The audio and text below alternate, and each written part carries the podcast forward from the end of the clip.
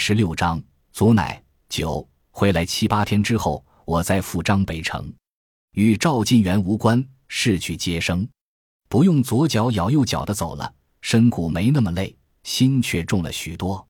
请我的人来头不小，我是冲接我的大屁股车和人数判断的，除了司机，还有两个高粱主队，都挎着枪，一左一右夹着我。高粱主队是宋庄及周边百姓对韦猛将军的称呼，另一个没穿制服，戴了顶鸭舌帽，已是深秋，竟然还拿了把扇子，不过没扇，在手里一颠一颠的，像戏里的谋士那样。鸭舌帽是主事的，能瞧出来。后来我才知道他是翻译。司机木着脸，高粱主队犯困，只有鸭舌帽鸡下蛋一样脖子半伸，反复玩着扇子。偶尔回头问我话，比如是否真的给察哈尔副都统老婆接生过，我是否会法术等。他说：“看来请我是请对了，但又强调必须施展十二分的本领，如有闪失，不要说我活不成，他的脑袋也保不住，因为我将要接生的产妇比察哈尔副都统老婆重要多了。”一只野兔穿越路面，向草野深处奔去，速度飞快，转眼就没了影。鸭舌帽拽回目光，让我保证不能出任何差错。我不知那个比副都统女人还重要的产妇是什么来头，但来头再大也是产妇，分娩都要经历阵痛，自然也少不了意外。还没见到人，怎么保证？鸭舌帽没等到我的回答，扭过头：“怎么，有问题吗？”我不卑不亢的，生孩子的都一样，我是干这行的。不用你说，我也会尽我所能。鸭舌帽倒没生气，还挤出一丝浅笑。传说中跟神仙一样的接生婆，我以为满脸皱纹，没想到你这么年轻，还伶牙俐齿的。不过，以往怎么耍嘴皮子我不管，今天不行，你必须保证。我问你要我怎样保证？掉脑袋的话你都撂出来了，还担心我藏奸耍滑？鸭舌帽说：“你不保证，我不踏实。我这命。”我的前程都压在你身上，输了就什么都没了。我想起赵晋元，还有西门外的裸尸，想着世上的赌法千千万万，我引领婴孩到世上，竟也成了赌局，不知该悲叹还是难过、愤怒。乔师傅，这一点把握你还是有的，对不对？鸭舌帽语气里带出恳求。在那一刻，我忽然想起没有音讯的李春，也不知他怎么样了。我担心他太拧而吃亏。可是，若像鸭舌帽这样随便在什么人身上都压住，那更让人揪心。我有些可怜鸭舌帽，说：“好吧，我保证。”鸭舌帽随即道：“上千你不用担心，我也向你保证，如果一切顺利的话。”他不再是下蛋的架势，脖子缩回去，用扇子轻轻拍打着手掌心。我并不紧张，但心里压抑着，有些喘不过气。鸭舌帽不说话了，我合上眼睛。白星又在天空飞了，忽上忽下，偶尔回过头冲我笑笑。突然一声巨响，白星受了惊，没影了。我睁开眼，大屁股车扭来颠去的，鸭舌帽也有些慌，先喝令司机快开，后又叫司机停车。两个高粱主队慌慌张张地跳下车，一通乱射。鸭舌帽脑袋猫藏下去，我手心直冒汗，也不知怎么躲，左顾右盼。那时我已经知道和高粱主队干仗的是什么人，听说过，但没见过。没想到在这儿碰上了。不足半个时辰，枪声渐息，一个高粱主队被打伤了腿，被另一个背上车。到张北城已是傍晚，大屁股车在一处院外停住，我抓着包袱跟在鸭舌帽身后。快至门口了，鸭舌帽猛然停住，回过头，又是一番叮嘱。我点点头。鸭舌帽往前凑凑，几乎碰着我的脸。我退了一步，我已经听到呻吟，在我那是召唤。我猛地拨开他，大步往里走。堂屋站了一个男人，平头圆脸。他说了什么？也可能没说，只是张了张嘴。脸盆在哪里？烧两壶水。我吩咐他，有些急切。从产妇怪怪的呻吟判断，羊水已经破了。有时我靠听判断，有时完全凭感觉，说不清，但也很准。我不认为那是我的超常能力，而是上苍的指引。男人没动，像没听见。鸭舌帽追进来，半弓了腰，冲男人一阵呜里哇啦，又指指我。难怪他是日本人。明白过来，我有些傻。张北城的大街上到处是日本人，但从未想过日本的女人也要生孩子。那呻吟虽说有些怪，但与别的女人并无本质区别。鸭舌帽警告、吓唬、恳求，却始终没说产妇的真正身份。或许是怕我不随他走。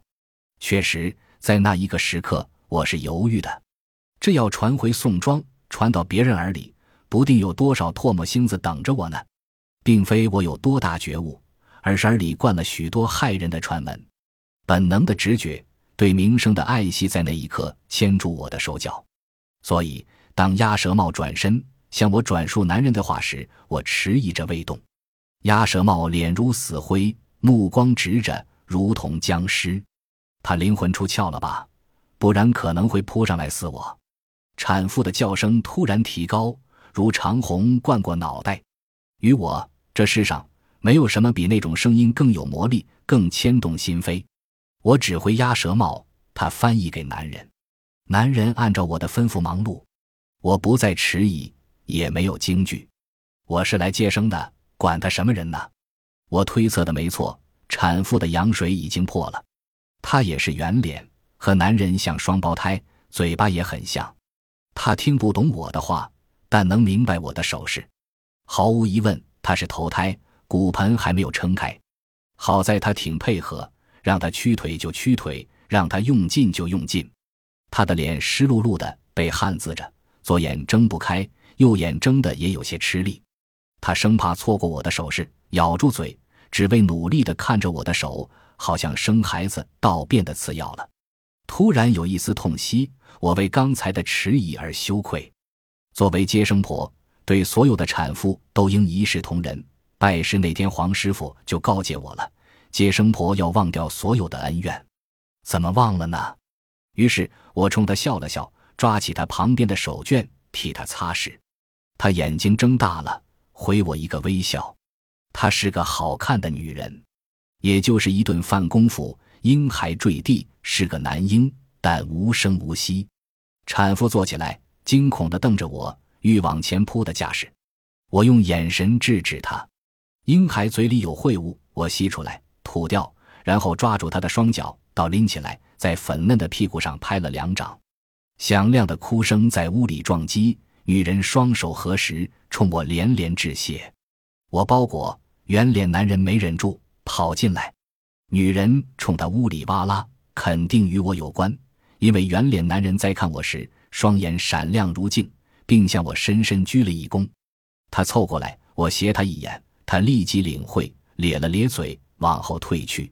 我想起鸭舌帽的话，若是失手，就出不了这屋了。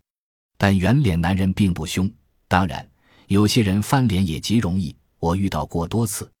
我包裹好，想包给产妇，圆脸男人伸出胳膊，我就给了他。我在圆脸男人家住了两日，虽说是商量，但别无选择。鸭舌帽说：“这是铃木少佐的意思，少佐夫人也很喜欢我。”鸭舌帽怕我为拗，说：“少佐高兴，对我多么有好处，等等。”他对我态度大转，我保住了他的脑袋。少佐还会赏赐他吧？女人和铃木少佐待我不错，我得说实话，特别是女人。他从首饰盒里拿出金戒指送我，我摇头谢绝。他准认为我救活了他的孩子。当时鸭舌帽不在，若在。我会告诉他，那是接生婆必备的技能和应有的德行，不足挂齿，并非单对他如此，当然也没有对他藏奸。虽然我确实迟疑过，女人没有强求，我摇头，他就把戒指放回去了。离开时还是弄出些不快。鸭舌帽将铃木少佐的奖赏展示给我：砖茶、砂糖、丝绸、一块猪肉，另有十元钱。我说太多了。一块肉就够了，鸭舌帽说：“少佐的心意，我必须领受。”我说：“既然是心意，我就心领了。”旁边的少佐看出来，询问鸭舌帽。鸭舌帽说：“少佐问我是不是嫌少。”我说：“不是嫌少，你告诉他，我绝不是充钱来的。”鸭舌帽为难道：“乔师傅，这话说不得，你赶快拿上。他若以为你嫌弃，那就麻烦了。我说我不要他的东西，他有什么不痛快的？鸭舌帽几乎要哭了。你不要，我的脑袋保不住呀！我差点笑出来。你的脑袋也太不牢靠了。他拎起来塞给我，说我老婆也要生了，就当提前给了你吧，别不要呀。在那之后，我多次给张北城的日本人接生，只要请我就去。那时张北城住有三四百日本侨民，多半是做生意的，盐、硝、糖、茶、大烟、粮食、货运等。他们住在城中城南一带，有一些日本人张北话还说得挺溜。有那么两口子，男的在仓库当保管，女的先前在俱乐部，怀孕后便留在家里。两人都是用张北话和我交流，男的口头语也是张北味，会说寡气之类的。有的有钱，有的日子也不怎么样，从饮食穿着能瞧出来。所以，并不是每次去张北城都坐大屁股车，有时骑马，有时步行，像到别的村庄一样，哪怕走着去，我也不抱怨。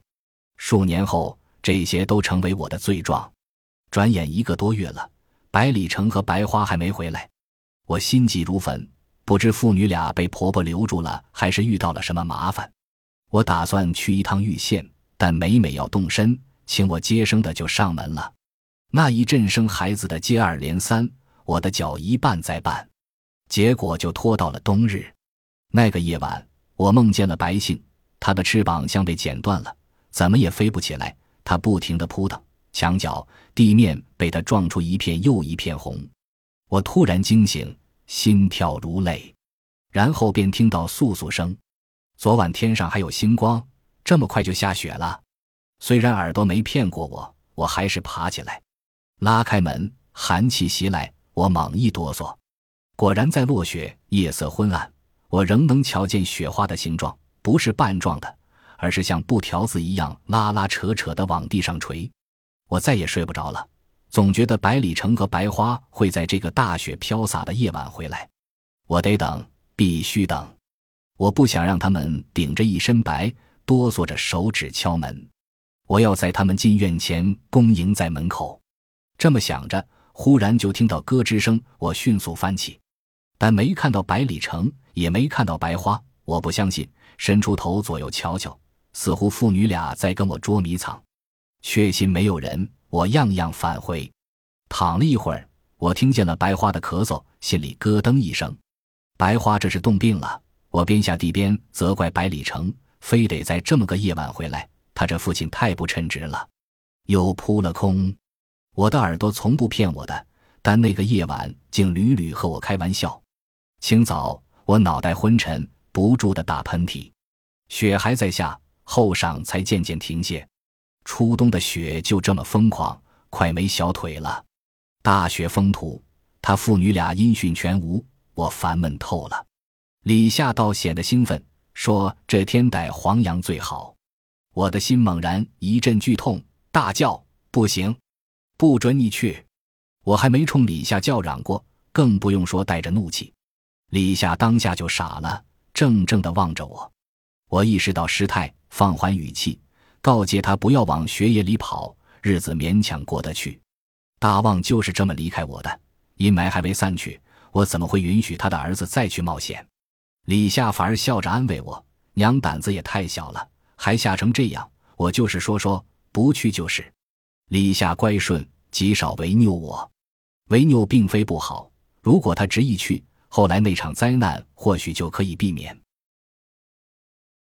本集播放完毕，感谢您的收听，喜欢请订阅加关注，主页有更多精彩内容。